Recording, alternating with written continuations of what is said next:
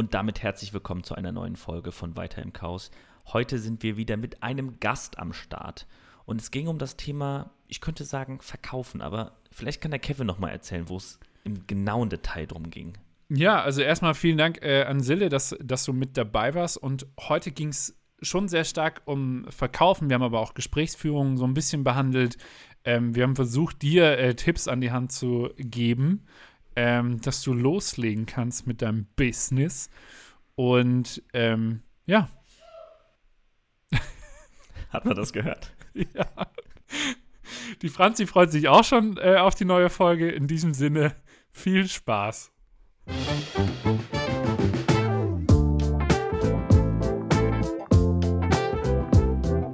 Herzlich willkommen äh, bei einer neuen Folge von Weiter im Chaos. Hallo Arns. Hallo Kevin. Sind wir, sind wir heute alleine? Also, ich, ich glaube nicht ganz. Hallo.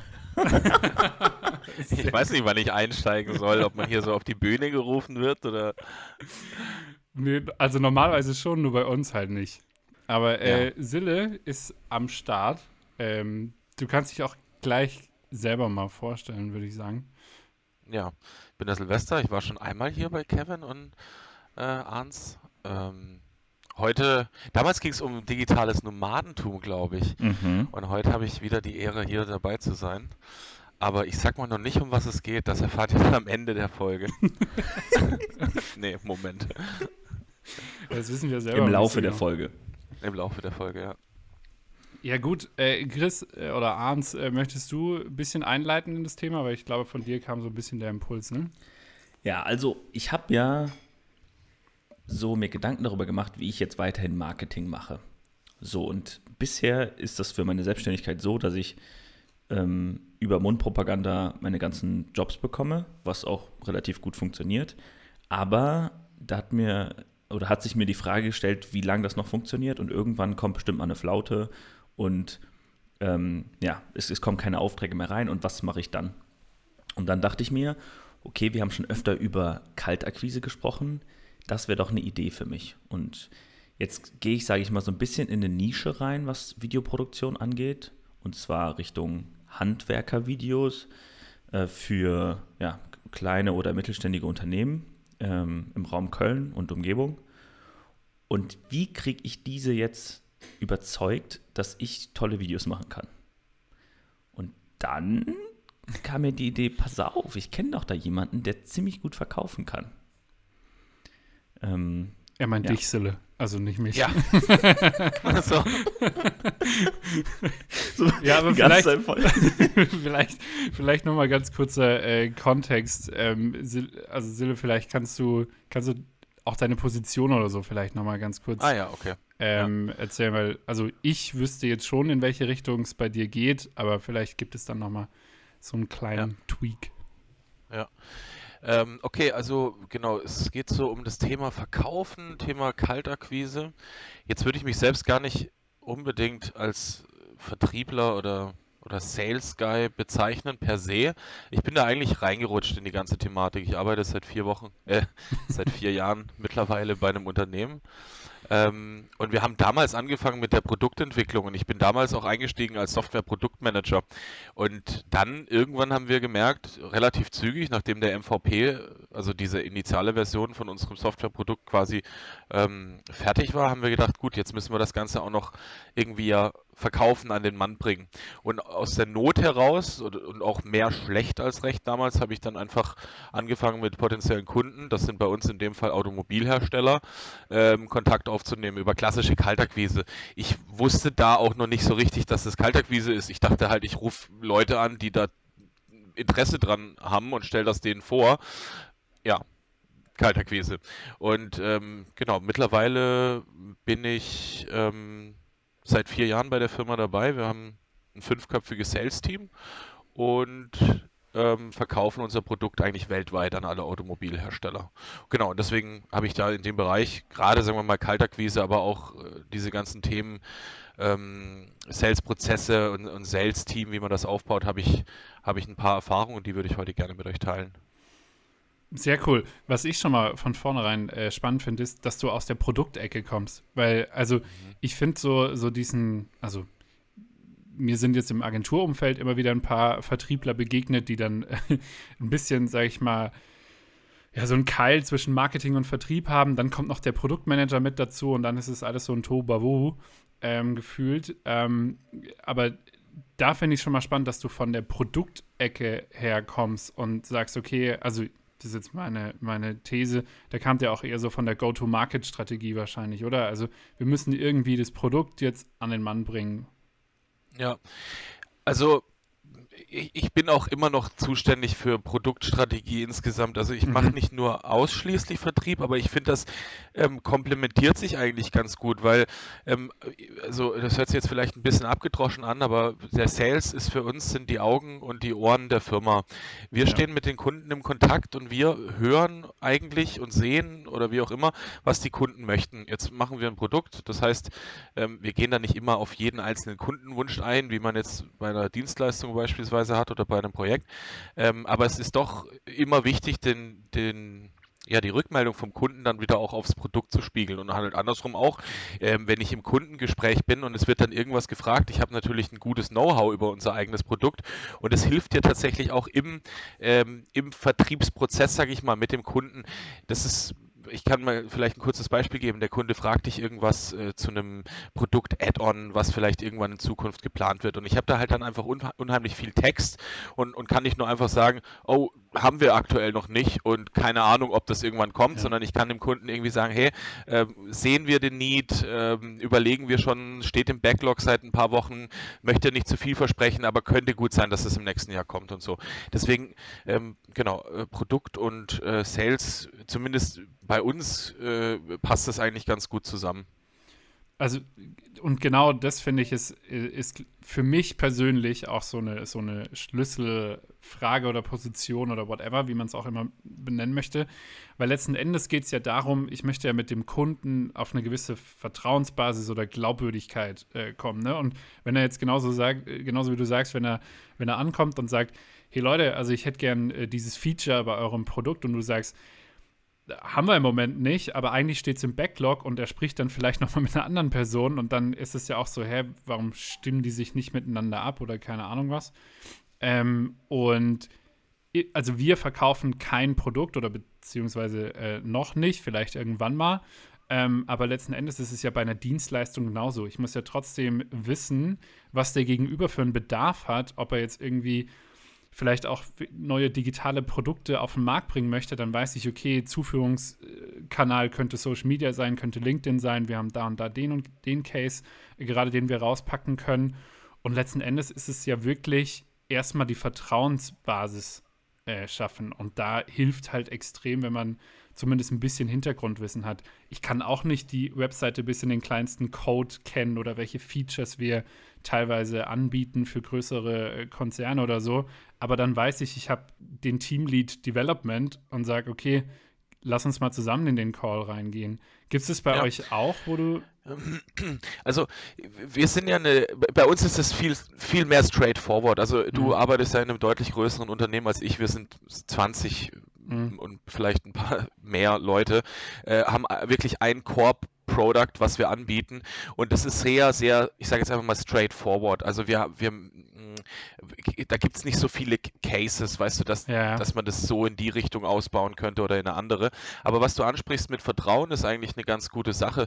Ähm, mir ist es gerade im Verkaufsprozess häufig aufgefallen und das dachte ich mir am Anfang auch nicht. Weißt du, man guckt sich dann immer mal so Videos an oder so Best Practices von Leuten, die das ja. schon häufig gemacht haben und hört dann so, ja gut, der Kunde muss dir vertrauen. Und es ist tatsächlich so. Also es ist nachher wirklich ein, ein, ein People-Geschäft, sage ich mal. Also die, du, du arbeitest nachher mit jemandem zusammen, auch wenn der dann Kohle von einem Unternehmen ausgibt und die Kohle eigentlich nicht ihm gehört, muss der eine gewisse Vertrauensbasis zu dir aufbauen. Und es geht auch noch ein Stück weiter. Und zwar ist mir aufgefallen, dass die Kunden oft Ängste haben in gewisser Weise. Mhm. Also die drücken die nicht natürlich nicht als Angst aus, aber gerade so ein Feature Request, ja, zu sagen, ja. hey, aber habt ihr das dann vielleicht irgendwann? Ja, natürlich soll man jetzt nicht hingehen und dem Kunden irgendwie ähm, äh, irgendeinen Blödsinn erzählen oder irgendwas erzählen, was äh, definitiv nicht kommen wird. Aber wenn ich schon von vielen Kunden gehört habe, dass dieses Feature gefragt ist ähm, und äh, wir das wirklich in Erwägung ziehen, das, das Feature zu entwickeln, dann lasse ich das den Kunden auch wissen. Das heißt, ich wäge ihn in gewisser Sicherheit. Ich gebe ihm, ich, also ich, ich, ich baue quasi Vertrauen auf und lasse den Kunden in Sicherheit wägen, dass, dass ich irgendwo auch dafür gerade stehe, dass wir seinen ja. Anforderungen zurechtkommen. Und vielleicht noch ein Satz dazu. Das kommt meiner Meinung nach daher, und das finde ich eigentlich einen ganz interessanten Insight, weil der Kunde nie das gleiche Commitment hat wie du. Ja. Du stehst auf der Seite und verkaufst dein Produkt. Das heißt, dein Produkt ist für dich alles in dem Moment. Für den Kunden ist es aber nur ein kleiner Bestandteil von ganz vielen Problemen, die er lösen muss. Das heißt, der kommt da in diesen Call rein oder in dieses Meeting und hat zig Fragen und weiß gar nicht. Und das heißt, du als Vertriebler oder du als Vertrauensperson in dem Moment musst den Kunden dann auch so ein bisschen an die Hand nehmen, beruhigen und sagen, hey, so, jetzt mal ganz übertrieben gesagt, alles wird gut, kriegen wir hin, kauf das Teil. Ja. Ist eine gute Sache. Ja. Ja, und, und selbst wenn nicht, dann ihm trotzdem irgendwie aufzuzeigen, hey, ganz ehrlich, die, im Moment haben wir es vielleicht gar nicht. Äh, die Konsequenz könnte XY sein, aber vielleicht kommen wir gemeinsam noch auf einen anderen Nenner. So, also das ja. merke ich halt auch, dass, also das, ja. das, spielt auch so ein bisschen rein, was du gesagt hast ähm, gerade. Ich merke, der Kunde möchte häufig etwas, aber aus einer ganz anderen Motivation heraus. Aus, vielleicht ja. aus einer wirtschaftlichen Perspektive oder aus einer Image-Perspektive. Und die erste Lösung ist direkt eine neue App oder eine neue Webseite mhm. oder eine neue Landingpage oder was weiß ich alles. Ähm, und, aber der Kern ist was komplett anderes. Und ja. um in dieses Gespräch zu gehen, brauchst du eben dieses Vertrauen mit ihm und das musst du erstmal aufbauen. Und ich weiß gar nicht, ich, ich höre immer wieder so, ja, es braucht 16 Kontakte irgendwie, um ein Lead und in Sales Qualified Lead umzuwandeln und so weiter. Als ich das am Anfang gehört habe, habe ich gedacht, pff, 16 Kontakte, ey, das ist doch viel zu viel. Und jetzt denke ich mhm. mir so, wenn es ein wirklich komplexes Thema ist und der Kunde im Moment eine ganz andere Annahme hat, ähm, und man muss ja den Kontext erstmal aufbauen gemeinsam. Also genauso wie du sagst, ich komme ja aus einem ganz anderen Kontext in das Gespräch rein und sage, ich bin vielleicht am Anfang offen, aber natürlich gehe ich mit einer Annahme rein. Vielleicht will er jetzt wirklich eine Webseite, vielleicht will er ein Redesign. Hinter dem Redesign steckt aber was komplett anderes. Und diese Beziehung dann aufzubauen, das dauert schon. Und 16 Kontakte, weiß ich nicht, ob das immer so stimmt, aber also es ist schon auch Arbeit. Ist es bei euch ja. auch so, oder? Ja. Wie gesagt, also ich glaube, das also ist nicht ganz vergleichbar unser, mhm. unser Geschäft oder unser, mhm. ähm, unser Ansatz, weil wie gesagt, wir haben, muss dir vorstellen, sehr wie fokussiert, ein, oder? Ja, ja, genau. Das ist ein Ding. Das kann eine ganz bestimmte Sache, unser Produkt. Und entweder du brauchst es oder du brauchst es nicht. Du brauchst davon in der Regel keine Abwandlung oder, okay, ja. oder so. Ja. Ähm, nichtsdestotrotz ist es schon so, also wir hatten das, das krasseste oder das schnellste Verkaufsgespräch, was ich hatte, war tatsächlich äh, nachts um, ich glaube, halb eins oder so. Es hat 25 Minuten gedauert und der, der Kunde, also war in den USA, deswegen war es hier spät und der musste das Ding unbedingt haben sozusagen und äh, wir haben da innerhalb von 25, 30 Minuten haben wir das Ding über, über den Tisch gezogen. Ähm, aber die Realität sieht anders aus. Also die Realität ja. ist einfach, dass wir ähm, teilweise Sales Cycles haben, die zwei Jahre lang gehen. Wobei das dann auch nicht immer nur über den Trust kommt, sondern auch einfach, weil unsere Kunden, also Automobilhersteller, einfach langsam sind. Ähm, nicht, nicht alle, aber das ja. zieht sich äh, ja so. Also im Grunde genommen, ich würde jetzt nicht per se sagen, du musst jedes Mal irgendwie 16 Kontakte oder plus minus 5 ja. haben, aber es, es, es dauert einfach seine Zeit, ja. Allein schon um dieses, auch dieses initiale, äh, sag mal, Vertrauen beispielsweise dann auch aufzubauen. Ganz häufig ist es bei uns so, dass die sagen, äh, wir wollen das Ding erstmal testen, dann committen ja. die sich nicht für ein Jahr und dann machen sie erst ein halbes Jahr und so weiter. Das sind ja auch alles so, könnte man sagen, Kontakte dann irgendwie. Voll. Und also was bei uns, was wir auch merken, und ich vermute, das ist genau das, worauf du anspielst, der Veränderungswunsch ist ja pro Dienstleistung oder pro Service ein komplett anderer. Also du machst ja nicht alle zwei Monate, es wäre schon gut für uns zumindest, für, fürs Business, ein Relaunch von einer kompletten mhm. Webseite. Also da ja. steckst du ja mal deine, keine Ahnung, wie viel Mio rein äh, für drei, vier Jahre und dann kommt der, kommt der nächste Relaunch und Co. Ähm, ja. Was mich so ein bisschen zu dir bringt, ähm, also was sind denn deine, deine ersten Gedanken jetzt gewesen? Und ich glaube, ihr beide habt auch schon mal gesprochen äh, zu dem Thema, oder? Ja, genau. Also wir haben letzte Woche mal drüber gequatscht, wie das für mich aussehen könnte. Also ich glaube, über das genau, über genau das, was ihr gerade gesprochen habt, das ist, glaube ich, auch so der Punkt, dass man irgendwie nicht an die ganze Sache rangeht, dass es einfach nur ein Kunde ist, sondern dass es halt eine Beziehung wird und dass man das irgendwie auch in den Fokus legt, wenn man diese ganzen Anrufe macht, dass, dass da irgendwie, Silla hat das eigentlich ganz gut erklärt, vielleicht kannst du es gleich noch irgendwie äh, nochmal noch mal auf, aufgreifen, mhm. ähm, dass man irgendwie immer auf einer Augenhöhe ist und wenn der Kunde halt gar keinen Bock hat, so mit dir zu telefonieren, dann musst du halt nicht, nicht die gleich, gleiche Einstellung haben, so, aber so beide geben gleich viel Energie in dieses Telefonat und wenn du halt ähm, ja, ja, motiviert reingehst, ja. so, dann, dann sollte er halt auch motiviert sein. Ja.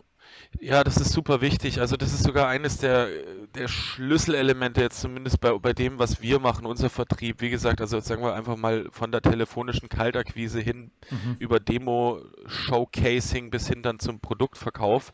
Ähm, du, du, du musst, eigentlich ist es wie eine Freundschaft, ja, die, die sich aufbaut, auch wieder so in, in Richtung Vertrauen.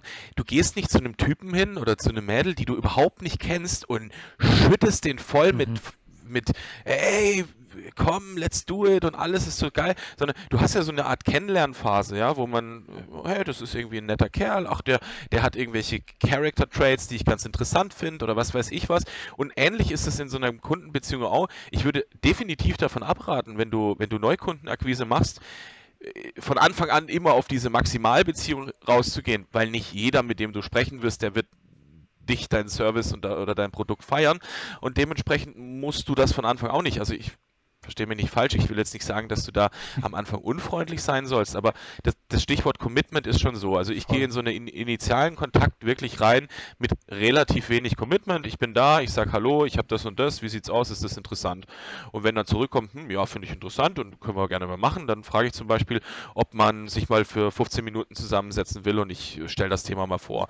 Wenn da wiederum Commitment kommt, dann habe ich einen 15-Minuten-Call und, und bringe dann mehr wiederum ein und so weiter und so fort. Und irgendwann hast du eine hast du eine gute Verbindung zu dem oder derjenigen und ähm, kannst dann im Idealfall dein Produkt an Mann bringen. Ja, und das, also, das ist was, das lerne ich auch gerade erst, weil ganz am Anfang ist es genauso, wie du sagst, so, also mir ging es zumindest so, ich gehe da rein, ich gebe da äh, extrem viel Liebe rein, ich will den anderen verstehen, ich will das Bedürfnis, also will ich ja trotzdem. Mhm. Ähm, aber letzten Endes ist es dann, ist die Enttäuschung oder zumindest ich, ja. Also ich weiß gar nicht, wie ich das sagen ja, soll, aber es ist, dann so, es ist dann so, das, shit, es ist jetzt ja. vielleicht nichts draus geworden und ich hätte es jetzt gerne abgeschlossen. So. Ja. Ja, das ist absolut so. Das, einmal hast du die Komponente Zeit, die, äh, mhm. wir hatten das letzte Woche auch mal kurz besprochen, da war dann so, ja gut, aber äh, ich muss ja nicht jetzt irgendwie acht Stunden am Tag ähm, Kaltakquise machen, darum geht es nicht, wenn ich meine, du, du musst dir Zeit sparen oder du musst es effizient angehen, sondern das, das, das ist, wenn du, wenn du das eine Weile lang machst, wenn du da auch, sag ich mal, ein bisschen Erfahrung drin sammelst, dann merkst du irgendwann, hey, wenn ich jedes Mal so viel Zeit investiere, das, das, das, das saugt an dir oder du, du bringst dann das nächste Mal gar nicht mehr so viel ähm, Energie auf, den, den Kunden das, oder den Kunden zu gewinnen. Deswegen, ich versuche da jetzt nicht mit, mit Low Energy mhm. reinzugehen, aber halt eben, wie wir gerade gesagt haben, mit der, wie es die Situation eigentlich gerade ist, nämlich wir sind zwei Menschen, wir unterhalten uns das erste Mal, er hat keine Ahnung, wer ich bin, ich habe keine Ahnung, ob er Interesse an meinem Produkt hat, deswegen lass uns nicht die Situation irgendwie super weird machen und als wäre ich dein Best Friend und du super interessiert an meinem Produkt, sondern lass einfach kurz abstecken, hey, haben wir hier was, was den jeweils anderen interessiert und wenn ja, dann gehen wir die, die nächsten Schritte. Ja. Ich, ich glaube, ein gutes, gutes Beispiel ja. da, ähm, was du letzte Woche gesagt hast, dass, also ich habe zum Beispiel gesagt, das Geilste für mich ist eigentlich, ähm, wenn wir nach dem Call äh, uns treffen. Das heißt, so ich rufe jemanden an und der ähm, ist vielleicht interessiert und ähm, ich verkaufe dem in Anführungsstrichen einen Termin für eine Stunde lang mit ihm quatschen vor Ort, so, weil ich das halt irgendwie ganz gut finde und ich da sehr, sehr selbstbewusst bin. Wenn, wenn Kunden vor mir sitzen, da weiß ich halt, was ich sagen muss. Ähm, habe aber gar nicht darüber nachgedacht, dass diese ganzen Treffen ja auch negativ sein können. Das heißt, wenn ich jetzt jedes Mal zu irgendwem hinfahre in, in, die, äh, in den Betrieb, äh, kann es natürlich auch sein, dass der absagt so, und sagt, nö, ich brauche das Produkt gar nicht. Und dann ja. ist, sind so diese Stunde Anfahrt und eine Stunde vor Ort, ist halt Zeit, so die ich verloren habe, die ich einfach, wie du, wie du es mir ähm, empfohlen hast, mit einem 15-Minuten-Call ähm, filtern kann. Und danach weiß ich ja immer noch, okay, dann kann ich immer noch hinfahren, so wenn der quasi klein, also tiefer im Funnel ist, so. Genau, Voll. genau, richtig, ja, ja. Und also ich glaube, da ist auch nochmal ein Unterschied äh, bei uns, Sille, weil, also ihr geht ja mit einem sehr fokussierten Blick rein, genauso wie du sagst, ne? Das Produkt steht schon, ihr geht da rein, geht in, geht in das Telefonmarketing oder, oder in die Calls und was weiß ich alles. Äh, und bei uns ist es ja so, wir sind ja schon sehr frei. Also, ne, wir, wir versuchen eine digitale Lösung dann äh, genau mit dem Gegenüber zu bauen oder vielleicht zu eruieren, eine Strategie herzustellen. Das heißt, es sind auch mal auf einem komplett anderen Level und also da muss ich auch schon ein bisschen Vorbereitung reinstecken, um zu sehen, okay, ist es, ist es ein guter Lead für uns? Äh, hat er die richtige Umsatzgröße und so weiter? Ne? Das, das, also das spielt ja auch alles damit rein. Und wenn ich dann überlege, also nur um den Punkt da äh, klar zu machen, äh, für dich, Arns, ich würde auch schon schauen, inwieweit, wie viel Vorbereitung ist es denn für dich, also wie viel ist denn notwendig? Ähm, und vor allem, wenn du dich jetzt auf eine Branche ähm, fokussierst, da hast du ja auch schon, glaube ich, ein, zwei äh, Referenzen, wenn ich mich richtig erinnere, ja, ja. die vielleicht auch zu nutzen und zu sagen, hey, schau dir das mal an, weil ich glaube, dann ist aus dieser Kaltakquise-Geschichte wird da schon sehr schnell ein, ein, ein wärmerer Lied, würde ich mal sagen. Ja. Ja. Ähm, Gibt es noch irgendwas, Sille, wo du sagst, ähm, das sollte man unbedingt ähm, beachten? Also macht, ist es bei euch wirklich so, dass ihr nur Kaltakquise macht oder gibt es bei euch auch ein Team, das, keine Ahnung, Content erstellt, White Paper und so weiter, den ihr dann äh, rausballern könnt im Sales-Team oder so? Ja, also. Wäre jetzt bei Arns so, wahrscheinlich nicht relevant, ein White Paper, ähm, ja, aber generell. Ja, also wir haben, wir machen natürlich auch so Marketingaktivitäten, aber wir haben so ein Nischenprodukt, das interessiert wirklich nur okay. ganz, ganz, ganz wenige Leute auf dieser Welt. Und da bist du tatsächlich besser dran, wenn du ähm, das über telefonische Kaltakquise machst. Ich bin mir sicher, es gibt Leute, die zuhören. Äh, ich höre das auch immer aus meinem Umfeld, die sagen, hey, man kann da auch viel über digitales Marketing machen. Ähm, na, ne, irgendwie so auch mit, mit äh, was weiß ich, HubSpot und, und Mailchimp-Integration ja, ja. und so. Äh, haben, haben wir auch alles, aber nutzen wir in der Regel nicht für Marketing. Oder sage ich, drehe es um, nutzen wir auch für Marketing, aber, aber unser ja Genau, unser, unser Business kommt über den, über den Sales zustande. Und das ist, glaube ich, auch nochmal ein Unterschied zu euch. Weißt du, wir, ja, wir steigen da wirklich früh in diesem Sales-Prozess ein. Ähm, ich kann mir vorstellen, gerade wenn du Business Development sagst oder Key Account Management, da bist du natürlich dann auch schon weiter hinten drin äh, und ähm, hast dann vielleicht auch gar nicht mehr so dieses Thema Kaltakquise. Thema Kaltakquise ist ein Riesending, aber ist halt auch nur der Anfang. Danach beginnt halt der ganze Sales-Prozess. Und wo, wo, die, wo die Kaltakquise ein Thema ist, was man erlernen kann oder was, was auch irgendwie was irgendwie, ja, ein Thema für sich ist, da, da fängt dann danach die Verhandlung an. Mhm. Also spätestens, wenn du in diesem 15-Minuten-Call, wie jetzt beim, beim Arns äh, bist, dann, dann fängt da schon früh, dann fängt da schon die Verhandlung an. Die Verhandlung ja. fängt nicht erst im, im letzten Gespräch an, wo man dann über das Angebot spricht, sondern du fängst quasi schon von vorne an ähm, mit dem Kunden zu verhandeln und das sind alle, also wir decken quasi den gesamten ähm, Sales-Prozess ab, aber ich genau, jetzt gerade mit dem Arns habe ich mich halt viel auf diesen vorderen Teil konzentriert, äh, was die telefonische Kaltakquise angeht. Das ist ja aber auch im Moment, so habe ich dich verstanden, Arns, der relevanteste Teil für dich. Oder erstmal, ich sage jetzt mal ganz klassisch im Marketing-Sprech, äh, Grüße gehen raus an Schulden. äh, top of the funnel mäßig, oder? Also, dass du oben jede Menge Interessenten reinkriegst. Ja, genau. Also für mich ist das natürlich ich habe das ja letztes Mal schon, glaube ich, weiß nicht, ob es in der letzten Folge war oder davor irgendwann, aber keine Ahnung, du hast zum Beispiel Workshops, die du machen kannst oder wo du daran teilnehmen kannst und dich weiterbilden kannst. Und ich habe halt irgendwie gar nichts so, weil ich halt selbstständig bin und muss mir alles selber beibringen. Und ich finde das Thema super interessant und wichtig. Und ähm, einerseits ist es mir natürlich wichtig, irgendwie Kunden zu generieren, Auf der anderen Seite finde ich halt auch den Softskill geil, ähm, am Te Telefon einfach souverän zu sein. Und das bringt mir halt auch im Nachhinein, wenn ich äh, Kaltakquise mache äh, oder, oder dann nicht mehr mache, bringt mir das immer noch was, ähm, die Skills am Telefon zu haben. Aber ja, hast schon recht. Also für mich ist das Wichtigste eigentlich so, den oberen Funnel irgendwie zu generieren und Leute halt, ja, ja. an dem Produkt was man da zu interessieren. Nicht, was man da, was du da auf gar keinen Fall außer Acht lassen darfst, du, was du nicht, oder weißt, wir, wir haben dieses Thema neue Produktentwicklung und Startup haben wir in unserem Freundeskreis ja immer. Wir mhm. diskutieren quasi jede Woche so eine neue Business-Idee, auch wenn es nur hobbymäßig ist und daraus niemals was wird, aber so vom Prinzip her. Der, der Punkt warum ich das telefonische Kaltakquise so wichtig am Anfang finde, ist erstens, natürlich wächst du irgendwo das Interesse bei deinen Kunden, aber viel wichtiger ist, du, du beginnst oder du, du kriegst eine direkte Feedback-Schleife für dein Produkt Voll. und man kann nicht glauben, wie unfassbar wichtig das ist. Also wenn ich quasi so dieses Szenario habe, wie, wie man es immer sieht, hast du so jetzt mal klassisch gesehen, die zwei Entwickler, die voll die geile Idee haben und technisch brutal kompetent sind und die machen dann rum und dies und das und jenes und haben dann nach einem Jahr vielleicht ein Produkt, wo noch nie jemand drauf geguckt hat. Mein Ansatz ist es, und dafür finden mich jetzt die beispielhaften zwei Entwickler natürlich, finden die das nicht korrekt, weil die sich Sache lieber durchplanen und richtig machen. Aber ich gehe lieber mit einem kompletten Konzept hin, ruf da an und sage, hey, guck mal, das und das, wie, wie vorher schon gesagt, ich gehe da nicht hin und bringe ja. viel Commitment. Ich habe eine grobe Idee und ich prüfe ab im ersten Moment, ist das interessant für dich? Und dann kriege ich Feedback für mein Produkt und kann mein, kann mein Produkt weiterentwickeln. Also das ist am Anfang nicht nur Vertrieb, das ist integra integraler Bestandteil von deiner Produktentwicklung, meiner Meinung nach. Allerdings möchte ich noch ganz kurz einen Disclaimer dazu sagen. Das gilt natürlich nicht für alle Produkte. Ja? Wir reden hier von Produkten, wo das Ticket so ab 5.000 oder 10.000 Euro anfängt, weil du brauchst jetzt nicht äh, für deine 2,50 Euro App anfangen, Kaltakquise zu machen. Da ist es klar, dass die digitalen Boys da draußen völlig zu Recht sagen, was für ein Spinner, der braucht mir nicht mit Kaltakquise ankommen.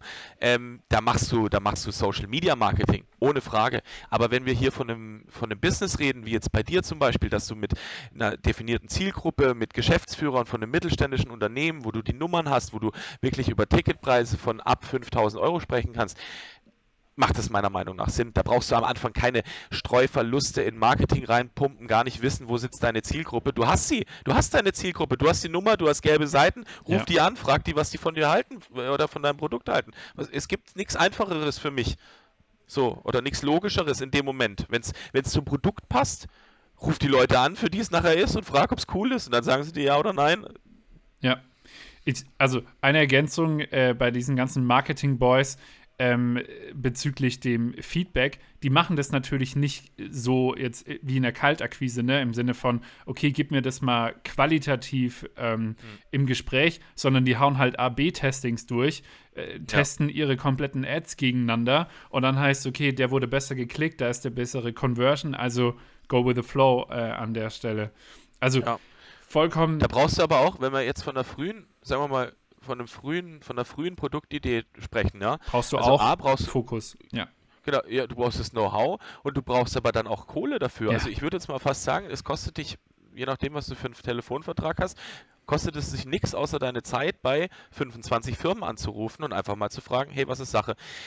Wohingegen, wenn du von professionellen App-Kampagnen ja. sprichst, da musst du schon ordentlich Kohle heutzutage in die Hand Volle nehmen. Kanne. Also ich ich, wie gesagt, ich will gar, das, das, das ergänzt sich nachher auch wieder das Ganze. Nur wenn du jetzt jemand bist, der eine frühe Produktidee hat, die auch noch so ist, dass man die entsprechend, wie gerade vorhin schon definiert, verkaufen kann, nimm das Telefon in die Hand, ruf deine Zielgruppe an und frag, wie das ist. Das ist keine große Magic dahinter.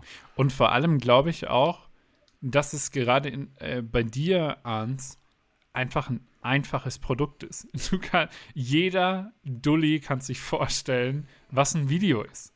Ja. Ne? Und jeder und jede können dann sagen, ja, okay, brauche ich im Moment, brauche ich nicht. Und was ist die erste Frage, die vielleicht kommt? Ja, was bringt's mir? Naja, dann musst du halt die Antwort haben, aber die kann auch bei jedem anders lauten. Und von daher bin ich, bin ich da komplett bei dir, äh, Sille, im Sinne von Hörer und ruf an.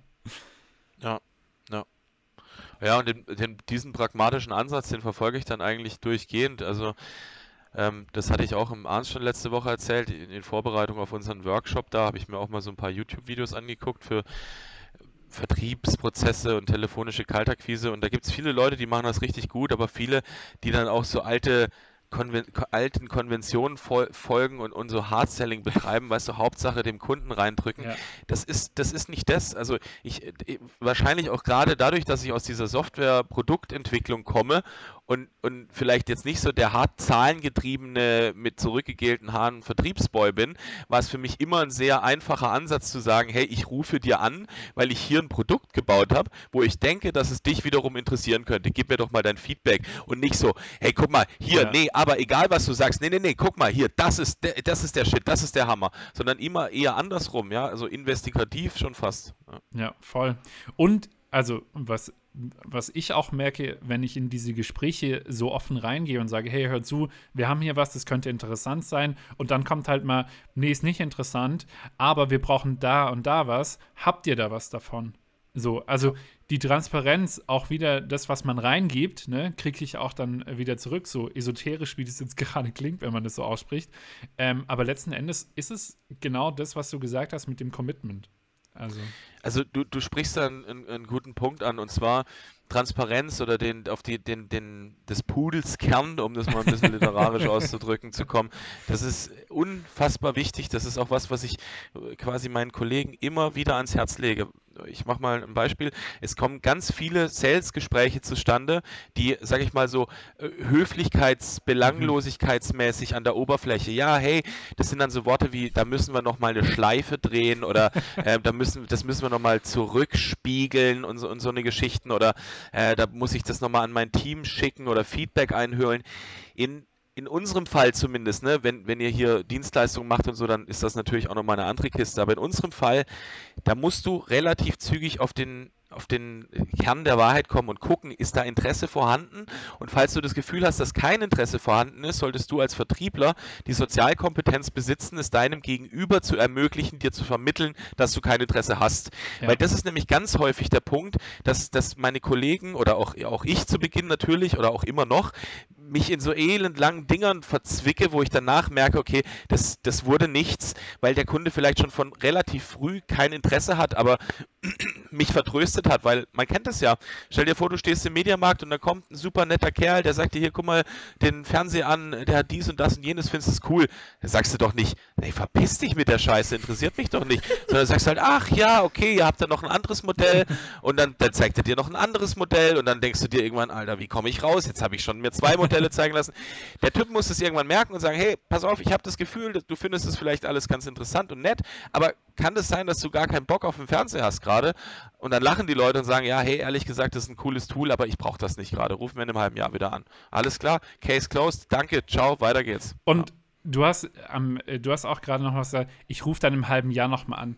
Und was, was ich auch feststelle, ist, wenn ich, wenn ich diesen nicht harten Cut, weil es ist ja kein harter Cut, sondern es ist einfach klare Erwartungshaltung haben, wie sieht's aus? Kommen wir hier auf einen gemeinsamen Nenner? Und dann sage und dann ich sage, ja, nee, machen wir nicht, äh, weil XYZ.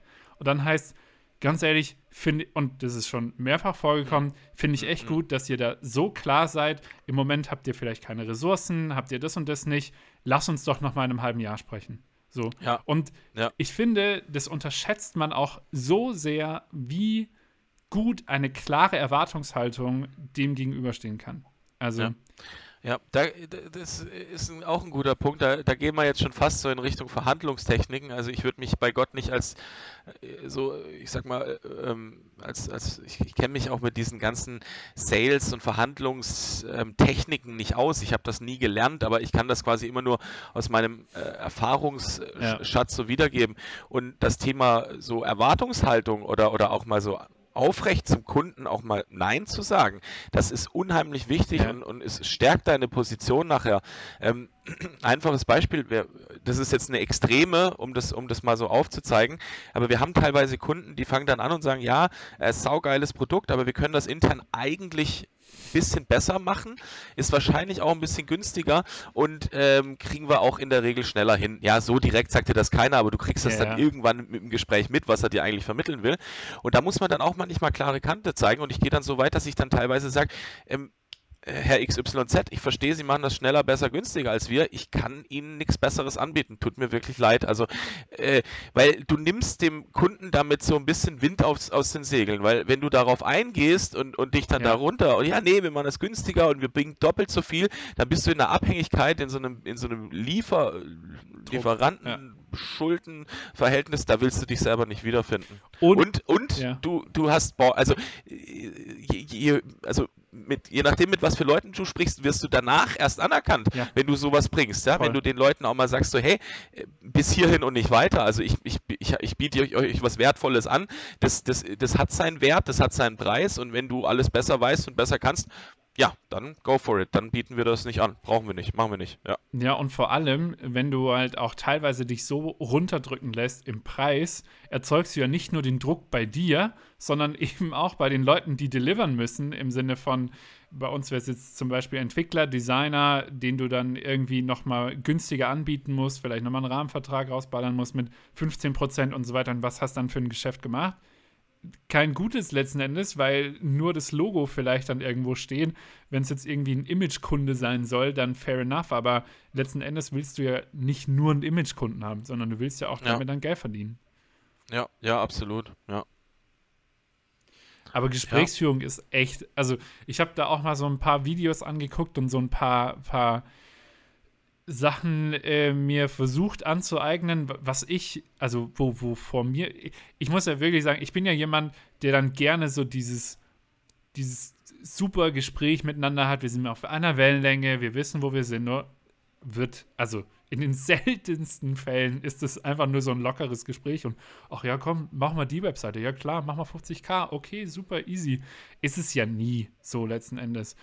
Und ähm, was bei uns halt hatte ich ja vorhin schon auch angesprochen, häufig wissen die Kunden oder die Kundinnen gar nicht, was sie denn letzten Endes wirklich brauchen.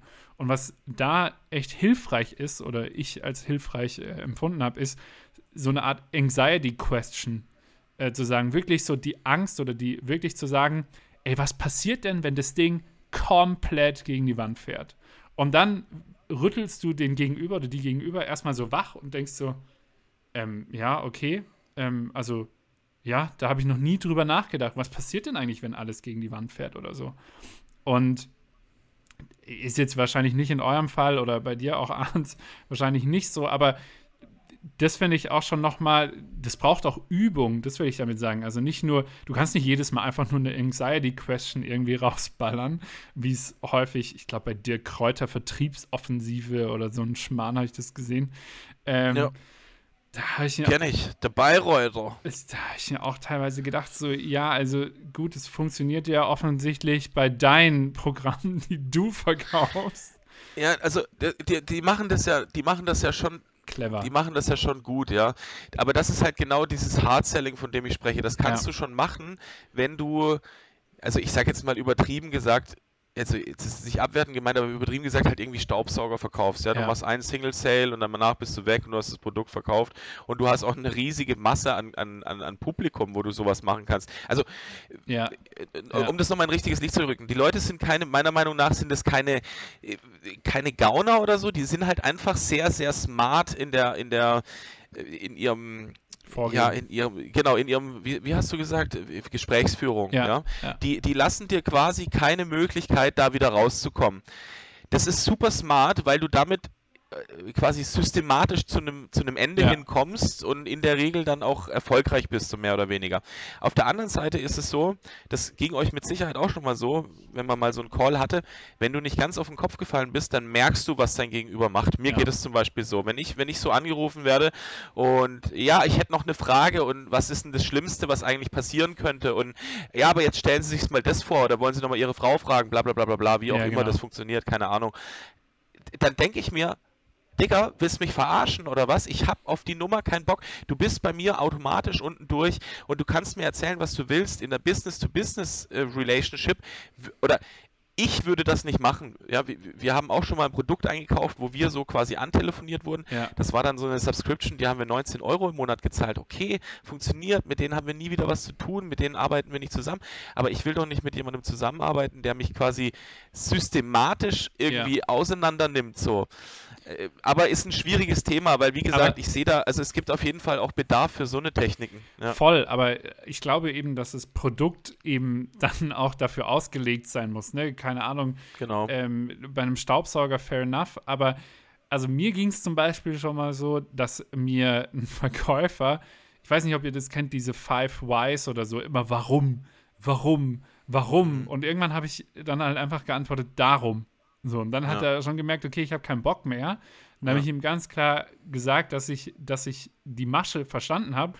Und was ja dann eben im, im, gesagt, im Umkehrschluss von vorhin war es ja so, die Erwartungshaltung ist klar. Man sagt, okay, nee, im Moment passt es nicht, bla bla, vielleicht passt es dann in dem nächsten Monat. Das heißt, das ist kein kompletter ja, Reinfall, sondern es kann ja sein, dass die Reputation, die man hat, die man dadurch vielleicht auch gewonnen hat, sich dann nochmal auszahlt. Wenn ich aber merke, dass er mir die ganze Zeit diese Warum, Warum, Warum und vielleicht zu viel Anxiety Question oder was weiß ich stellt, dann ist er bei mir schon mal unten durch. Und die minus 5 in der Reputation zu kriegen, auf wieder auf 0 oder so, ist viel, viel schwieriger, wie aus einer 0 eine 3 zu machen oder sowas. Ja. Ja, in der Regel bauen die das deswegen, also machen die das auch ganz geschickt. Gar nicht so stumpf, ja quasi, aber, ja. Nee, äh, allein schon vom, vom Aufbau, vom Sales gibt es quasi so diesen Door-Opener, oder ich weiß gar nicht, da gibt es mit Sicherheit einen Begriff dafür, aber das sind quasi die Hardcore-Boys, die telefonieren dann auch wirklich unfreundlich rein. Ja. Und sobald die quasi einen etwas wärmeren Lead haben, äh, wird der dann durchgegeben zu jemandem, der halt viel, viel ja. ähm, kundenorientierter ist. Ja, kann man machen. Ist ist mit Sicherheit eine Technik, ist aber nicht das, wo wir uns sehen. Das, das ist auch einfach nicht mein Selbstverständnis. Ja, also ich würde so nicht arbeiten. Es gibt Leute, die das mit Sicherheit machen, die damit auch erfolgreich sind. Wie gesagt, ich möchte das gar nicht, ich will das gar nicht so runterreden, aber es ist nicht unser Stil und es ist auch nicht mein Stil. Ja, ja plus eins. Ich, ich finde das halt auch irgendwie. ich ähm, ich finde das halt auch irgendwie ja, es ist auch irgendwie so, eine, so ein Persönlichkeitsding bei mir. Also ich hätte gar keinen Bock, jetzt tausend Leute anzurufen und denen irgendwie was zu verkaufen, sondern ich will ja lieber wenig Leute in Anführungsstrichen anrufen und denen nicht den ja. Honig um den Mund schmieren, sondern halt eine Beziehung aufbauen. Und ich glaube, das ist halt viel angenehmer für mich persönlich, als so voll auf, auf Krampf zu versuchen, jemanden zu überzeugen. Ja. Und ich glaube auch, dass in, gerade in dieser Handwerkerbranche äh, ist es ja auch schon, also ich weiß nicht, bei mir zu Hause, gut, wahrscheinlich wirst du jetzt vielleicht größere Betriebe oder Mittelstand oder so angehen wollen, äh, da kennt sich ja auch jeder jeden. Ne? Also ist so, ja, du, der, der Torsten ist der Handwerker hier ums Eck und blablabla, okay? Ähm, und wenn du bei dem einen halt wieder eine schlechte Reputation oder eine schlechte Wahrnehmung hast und die treffen sich bei einem Bierchen so und dann heißt es, ja, pff, der Arndt, der wollte mir dann Stuss verkaufen, du. Ich glaube, das ist auch nicht zu unterschätzen und ja, ja auf jeden also, Fall. Ja. Handwerker sind krank vernetzt. Also ich habe einen Betrieb, ähm, also Dachdeckerbetrieb, für die ich arbeite und die, die können ein ganzes Haus bauen so. Also die kennen Klempner und äh, ne, alles, Maurer. Das ist so krank. Also die haben einfach, also natürlich auch von den Preisen her natürlich äh, super Connections. Und ich glaube, das ist ja, das kannst du dann gleich in dein, ja. Das kannst du dann gleich in dein Pricing mit ein, einbauen. Ja, wenn du noch einen Kunden mitbringst, kriegst du 60% Rabatt. Freunde so. werden Freunde. Ah.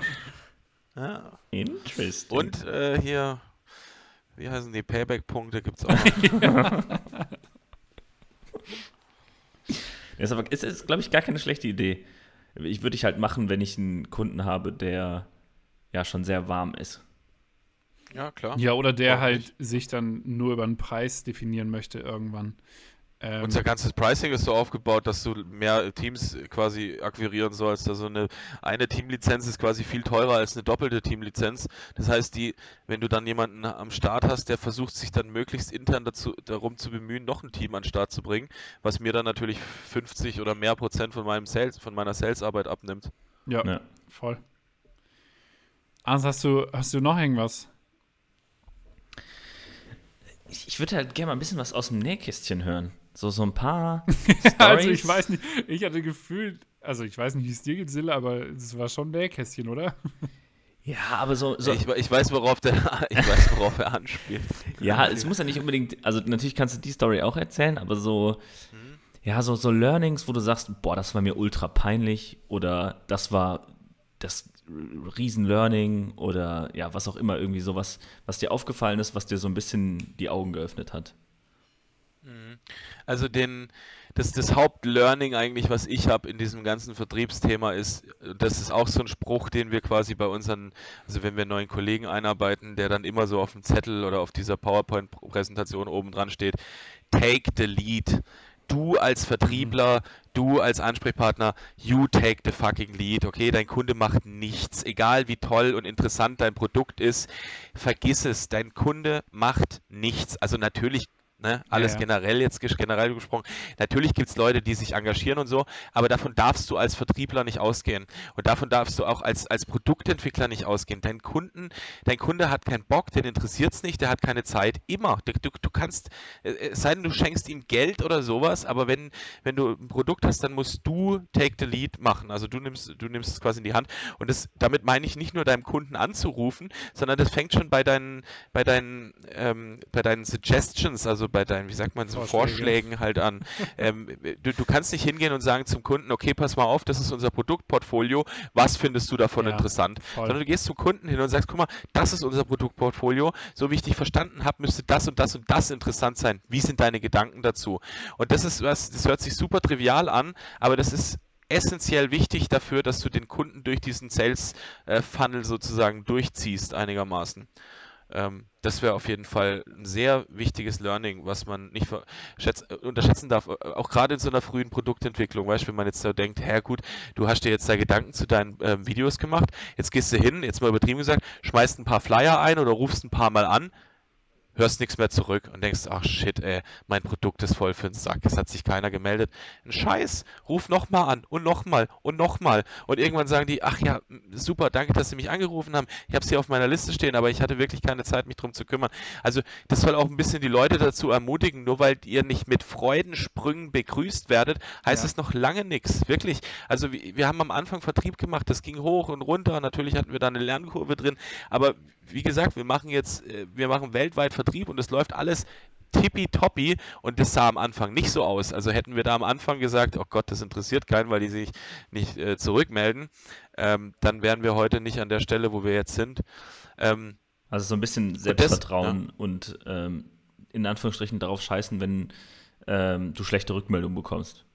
Ja, oder auch gar keine. Ne? Also ja. ich, ich, ich finde zum Beispiel genau den Ansatz, den, den du auch äh, hast, äh, Sille, ne? Klar, äh, dreimal Flyer drin oder hat nicht angerufen. Und selbst wenn äh, du anrufst und der, und der kackt dich an und sagt, äh, nee, Alter, ich habe kein äh, Interesse, dann kannst du den zumindest abhaken von deiner Liste und kannst den nächsten angehen. so.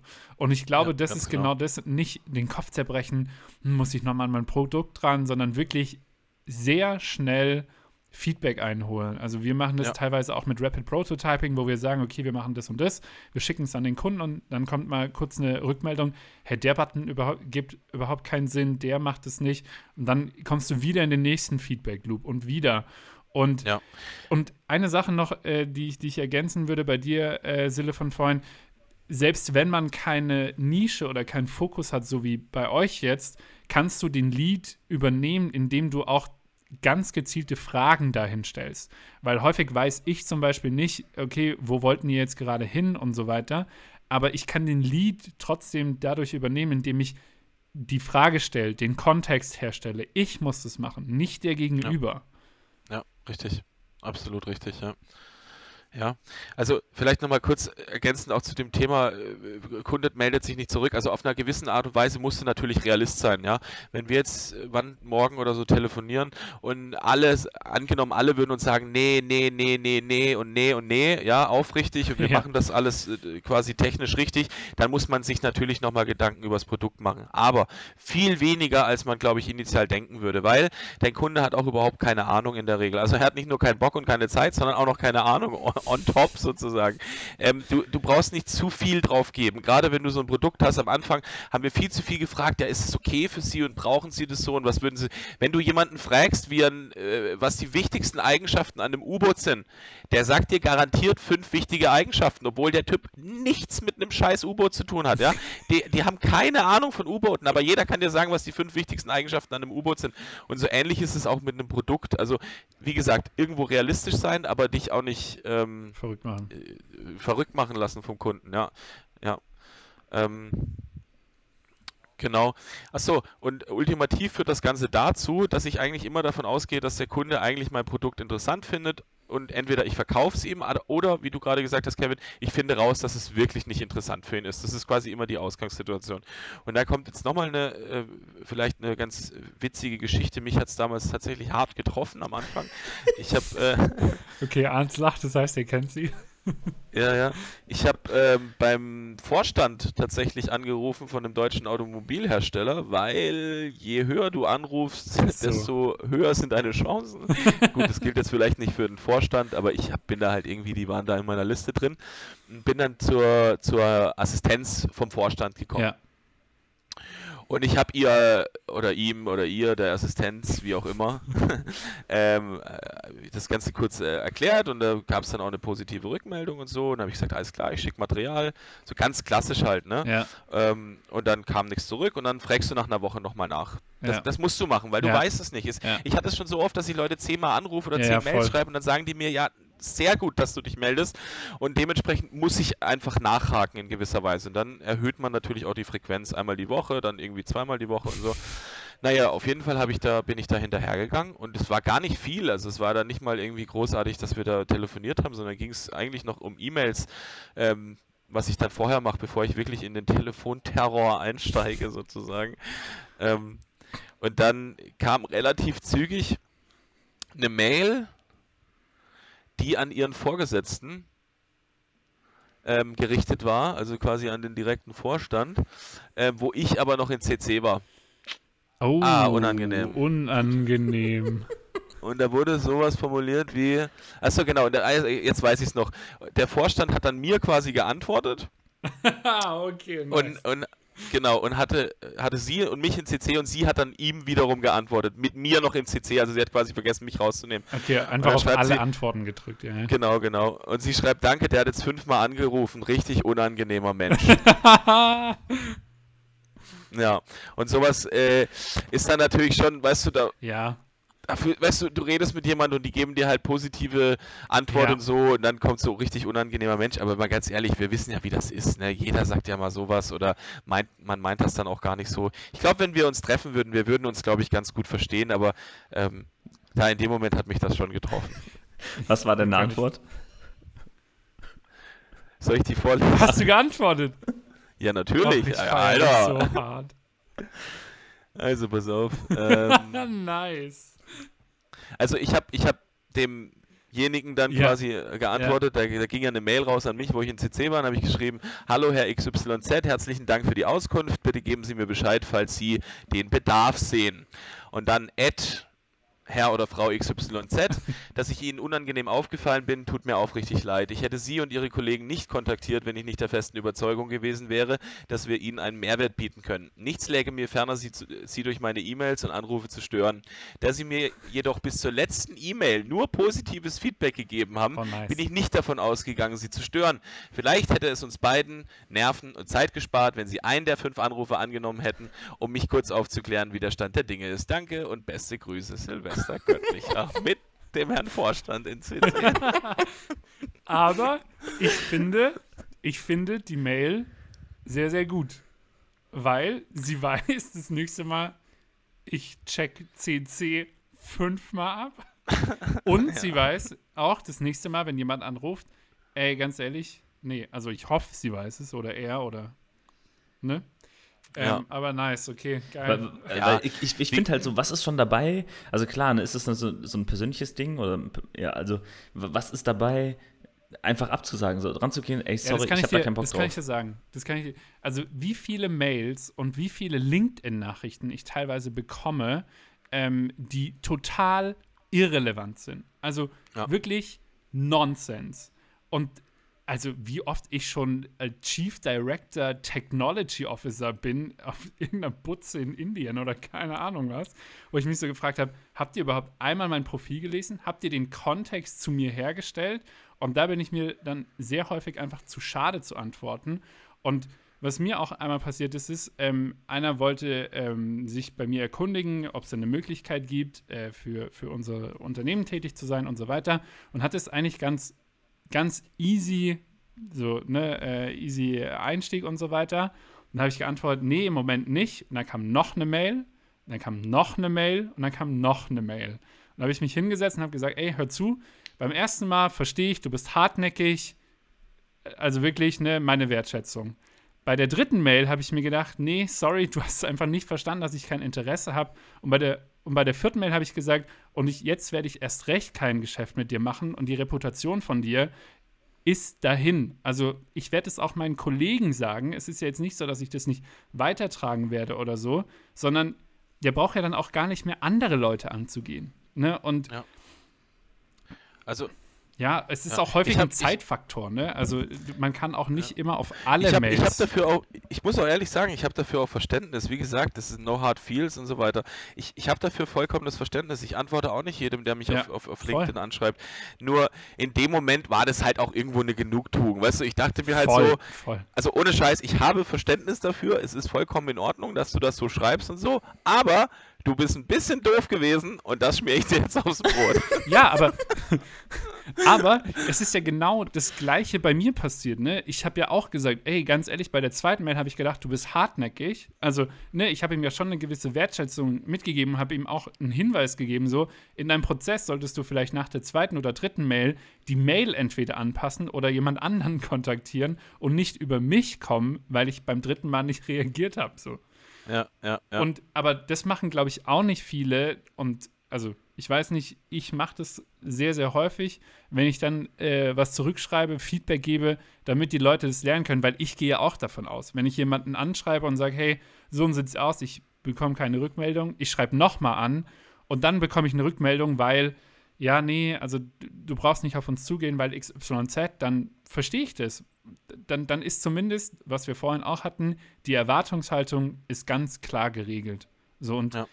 was wir jetzt auch, also was ich im Moment für mich extrem wichtig ist und was ich auch lernen muss teilweise, ist wirklich die Sachen oder so wie du sagst, Sille, sehr schnell zum Punkt zu kommen und zu sagen, das ist die Erwartungshaltung, wir kommen hier zusammen oder wir kommen nicht zusammen. Wir kommen hier zusammen oder in den nächsten sechs Monaten, man will ja trotzdem im Relevant Set bleiben und so weiter, ne? Ähm, aber es bringt mir nichts, wenn die Liste immer noch bei 100 steht und bei 100 ist überall so ein, ja, es ist nicht schwarz-weiß, es ist, sondern eher so grau in der mittleren Zone. Ich weiß nicht, brauche ich den, Mhm. brauche ich den nicht? Also Ja, Klarheit. Ja, es, äh, es ist wirklich deine, du, du solltest als Vertriebler immer der sozial kompet- kompetenteste sein, äh, sonst ist irgendwas falsch gelaufen. Das heißt, du solltest es quasi deinem Gegenüber so leicht wie möglich machen, äh, die Wahrheit auszudrücken. Das hört sich super, äh, keine Ahnung, super nicht wirklich echt an, glaube ich, zumindest für mich, weil das auch irgendwas ist, was ich irgendwie gelernt habe und irgendwie erst nicht so richtig für, für bare Münze empfunden habe. Aber es, es ist so, ich, ich rufe mir da, wie gesagt, immer das Mediamarkt-Gespräch Ja, äh, in den Kopf, wo ich verwickelt war. Und dementsprechend versuche ich immer äh, auch so mit so Sachen wie zum Beispiel, also ich sage zum Beispiel auch manchmal, wenn es jetzt ums Pricing geht, oder sage ich so, okay, pass auf, ich merke schon, wir, wir kommen nicht zusammen, ja. Drehen wir den Spieß mal um. Wir leben in einer in einem Universum, wo du dir alles wünschen kannst, grüne Wiese, sag mir einen Preis, ja. Wirf mir mal irgendwas hin, dass ich mal irgendwas habe zum Arbeiten. Ja, das sollte man nicht zu Beginn machen übrigens, Ja. aber wenn du, wenn das Ding quasi schon verloren ist oder durch ist, ähm, oder wenn, wenn wir nochmal auf so eine, so eine kritische Situation gucken, ähm, der, du telefonierst mit jemandem und du merkst, wie er einfach nicht so richtig, äh, wie er nicht nachfragt oder wie einfach kein Interesse Ja. ist. Adre adressiert das Thema doch. Sag doch irgendwann an einem Punkt so, hey, ähm, ich, ich unterbreche jetzt mal ganz kurz. Ähm, ich, ich will jetzt äh, kein großes Fass aufmachen, aber ich habe das Gefühl, ähm, dass das Thema jetzt vielleicht gerade gar nicht so interessant ist. Vielleicht gehe ich auch gerade so ein bisschen am Punkt vorbei. Äh, falls es der Fall sein sollte, Sie können mir das gerne sagen. Das ist überhaupt kein Thema. Wirklich, wenn das für Sie nicht interessant ist, ähm, dann sagen Sie einfach Bescheid. Und übrigens, so ein Hardcaller, von dem wir das vorhin hatten, der würde niemals sowas machen. ja, no Der way. würde dir unbedingt das reindrücken wollen. Aber, und, und das ist halt so, glaube ich, ein bisschen der Unterschied. Ja, Ich würde das bisschen tatsächlich streichen, weil das ist für mich genau exakt der Unterschied. Und Ja. ähm, da kommen wir wahrscheinlich auch wieder dazu zurück, dass wir drei, glaube ich, also wir kennen uns ja jetzt auch schon länger, nicht so gestrickt sind, dass du dem anderen irgendwas andrehen musst, um des Andrehens Willens. Also so Ja, fühlt genau. sich ja teilweise an, ne? Ähm, Ja. Und äh, vielleicht, also da wollte ich auch noch mal, äh, weil wir jetzt mehrfach auf den Preis eingegangen sind oder so, ähm, bezüglich der Verhandlungen. Ich habe zumindest, also ähm, gelernt, dass ein Differenzierungsmerkmal nie der Preis sein sollte. Ähm, geht, geht es dir ähnlich, ähm, Sille, oder? Nee, also auf, auf jeden, also auf gar keinen Fall. Du, äh, du gehst nie über, also äh, du, du gehst nie über den Preis. Der- Genau, der- Das ist, genau, also das, das ist auch super wichtig von Anfang an. Also wir haben zum Beispiel einen Wettbewerber in China. Und ich, ich sage das mal in Anführungszeichen, weil denen ihr Produkt ist, äh, geht in die ähnliche Richtung, aber deckt, also es könnte, wenn man so auf Autos jetzt mal vergleicht, dann haben die einen Fiat 500 und wir haben halt einen Porsche. Einfach jetzt von der Qualität des Produkts und von den Inhalten. Jetzt gar nicht, weil ich da so produktverliebt bin. Es ist halt so, dort, dort sind es zwei Dudes, die das machen, sehr hemdsärmelig und dafür machen die das richtig gut. Die haben eine coole Sache und wir sind halt eine etablierte Firma in diesem Markt, sag ich mal, in dieser Nische mit 20, 25 Leuten. Klar, dass wir ein anderes Produkt auf die Beine stellen. So, jetzt kommen Kunden an, sagen uns, okay, pass auf, wir haben hier euren Wettbewerber, die machen Ja. vermeintlich genau das gleiche wie ihr, ähm, verlangen aber nur das, Zehn, äh, das ein Zehntel vom Preis. Wie sieht's aus? Was könnt ihr machen? Genau. äh, okay, dann auch das Zehnfache. Dann, und, und dann erwische ich auch ganz häufig, oder, oder nicht ganz häufig, aber es kommt dann vor, dass meine Sales-Kollegen dann anfangen, sich zu rechtfertigen und ach du Scheiße, ja klar, Ja. wir sind zehnmal so teuer und so weiter. Sage ich, stopp mal, streich es. Was du machen musst, ist, du sagst erstmal, was ihr hier vergleicht, sind Äpfel und Birnen. Ja. Jetzt mal ohne Scheiß, der könnte genauso gut zu dir hinkommen. Es sieht zwar gleich aus, das Ganze, aber es ist nicht das Gleiche. Das wäre so, wie wenn er zu dir kommt und sagt, hallo, guck mal, eine Banane kostet, keine Ahnung, 39 Cent. Wie günstig kann ich euren Service haben? Da wird jeder von uns sagen, ich verstehe, dass eine Banane 39 Cent kostet, aber was hat das mit meinem Online-Tool zu tun, mit dem du Wettbewerbsanalysen fahren kannst? Und da, da musst du natürlich ein bisschen smart sein und auch die Unterschiede verstehen von deinem Produkt zu den Wettbewerbsprodukten, aber du fängst nicht an, über den Preis zu gehen. Dann hast du verloren. Dann Ja, bist genau. du quasi in der Verhandlung schon ganz richtig weit unten a- angekommen, obwohl es noch gar nicht angefangen hat, so ungefähr. Ja. Ja, voll. Also 100 Prozent. Ähm, und was, was ich dann eben auch spannend fand in der Diskussion ähm, damals, war nämlich wirklich, wenn man da ankommt, dann hast du den Mehrwert oder den Wertbeitrag deines Produktes nicht richtig rübergebracht. Also Ja. ne, im Sinne von, dann konntest du vielleicht nicht richtig auf das Bedürfnis eingehen und so weiter und so fort. Und das ist für mich dann genau der Hebel, den du wirklich nutzen kannst und sagen kannst, so und so sieht's aus. Weil es gibt so viele Agenturen, die Webseiten bauen können, aber der Unterschied ist, wir sind vielleicht besser in der Konzeption, unser, unser Herangehensweise ist besser, pipapo, das können so viele verschiedene Dinge sein. Ähm, bei dir zum Beispiel, Ernst, es gibt so viele Leute, die Filme machen, warum soll ich dich anheuern? Ja, weil ich eben vielleicht auch mit dem Dude äh, vom Handwerkerverein XY so gut befreundet bin, dass ich euren Markt besser kenne. Ne? Also selbst diese, diese Punkte im Sinne von, äh, so wie du gesagt hast, Sille, äh, ne, die, die, der Mitbewerber sind vielleicht zwei Leute und so weiter, die können vielleicht gar nicht das Pensum fahren, das ihr fahrt, die Ressourcen, ne, die, die Skalierbarkeit und so weiter und so fort. Das sind alles Dinge, die man dann auf den Tisch bringen muss, aber das letzte ist dann äh, der Preis, ja. Ja, und, und gerade in solchen Verhandlungsgesprächen ist es halt auch wichtig, oder auch schon vorher ist es einfach wichtig, auch ähm, ja, selbstbewusst zu stehen oder auch sein Produkt dann zu verkaufen. Das ist es ja dann nachher.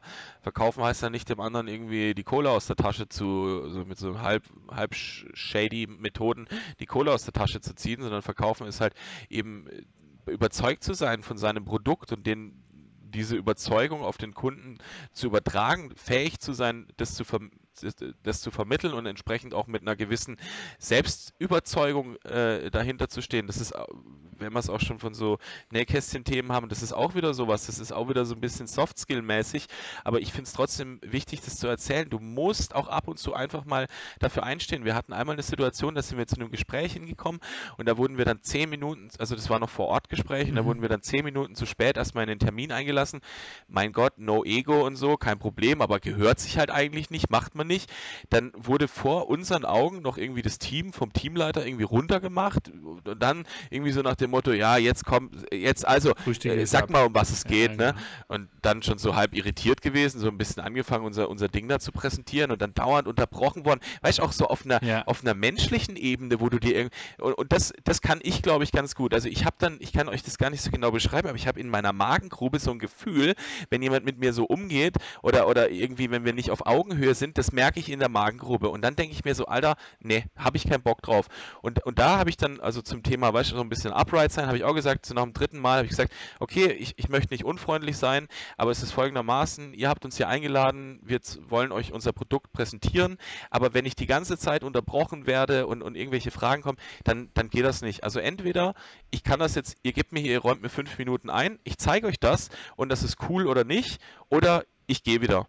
Und ab dem Moment hat der Typ seine Schnauze gehalten und war viel wohlwollender als vorher, ja. Also manchmal gerade in so einer Verhandlung musst du auch irgendwie, also wie gesagt, fang, fang bloß nicht an, irgendwie aus, aus, aus dem Nichts heraus so ballsy zu sein ja. und versuchen, den anderen zu dominieren und so. Das ist das Falscheste, was du machen kannst. Aber wenn du merkst, dass du auf der anderen Seite jemanden sitzen hast, der dich immer am, am Sticheln ist und versucht, dir irgendeinen Bullshit reinzudrücken, mach das klar, entwaffne ihn förmlich in dem Moment.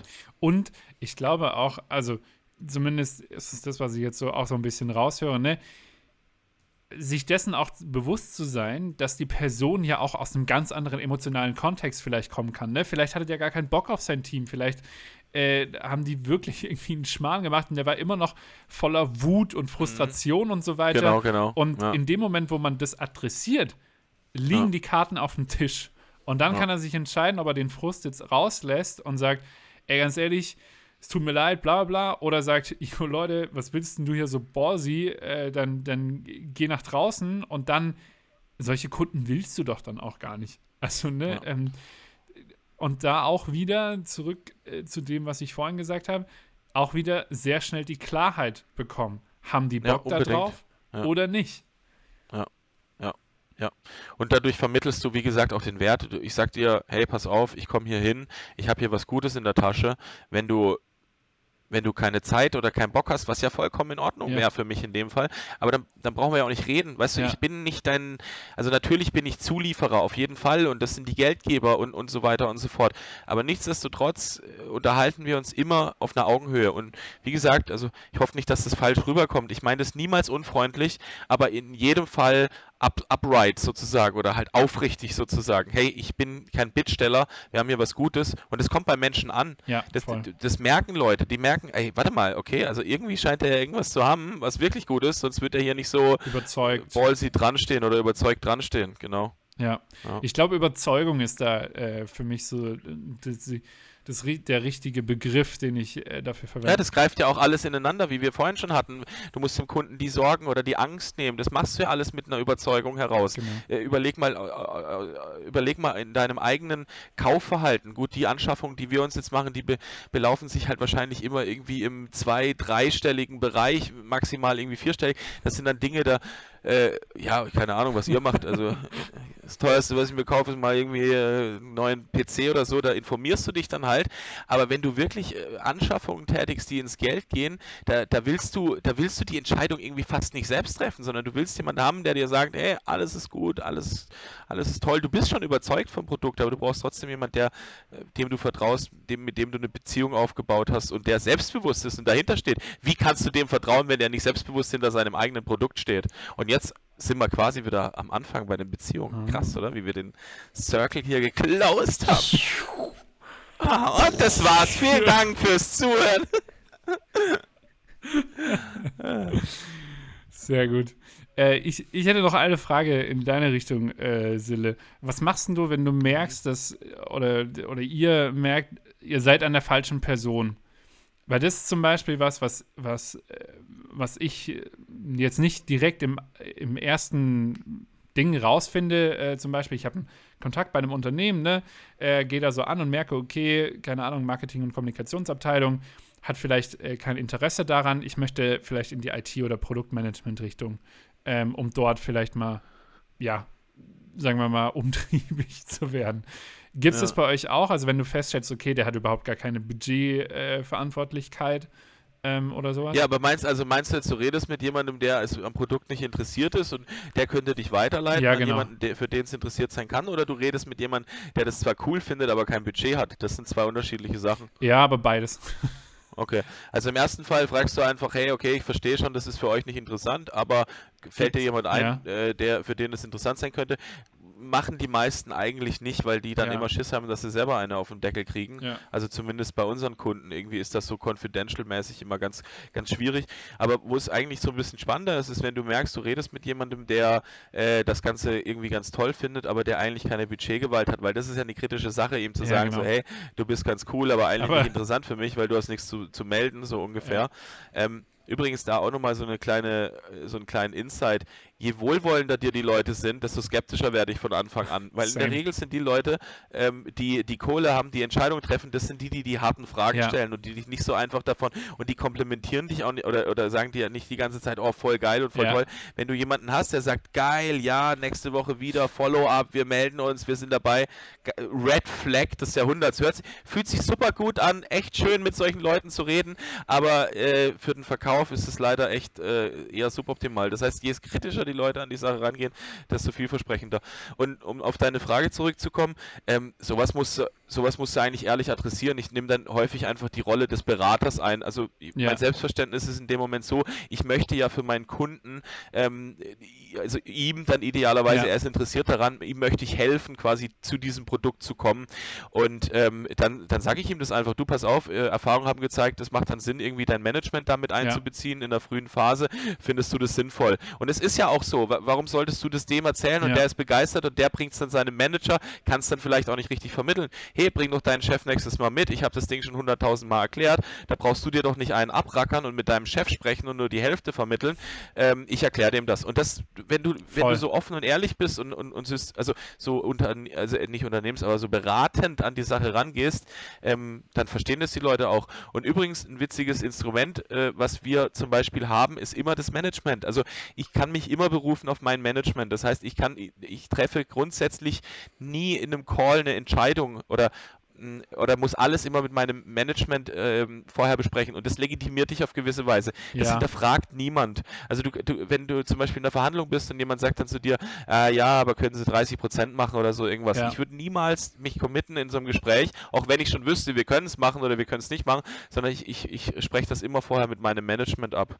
Ja, voll. Also sehe ich genauso und gerade das, was du gesagt hast mit dem, mit dem Consultant, ähm, das handhabe ich tatsächlich genauso, weil letzten Endes, ähm, also was schon mal der Fall war, jetzt nicht be bedingt äh, bei der jetzigen Firma, aber schon mal äh, der Fall war, war letzten Endes war es so, äh, der, äh, der, der potenzielle Neukunde hatte Interesse und fand es richtig geil, was wir da vorhaben und so weiter, wollte das schon eh immer machen, er hat es aber nicht durchbekommen.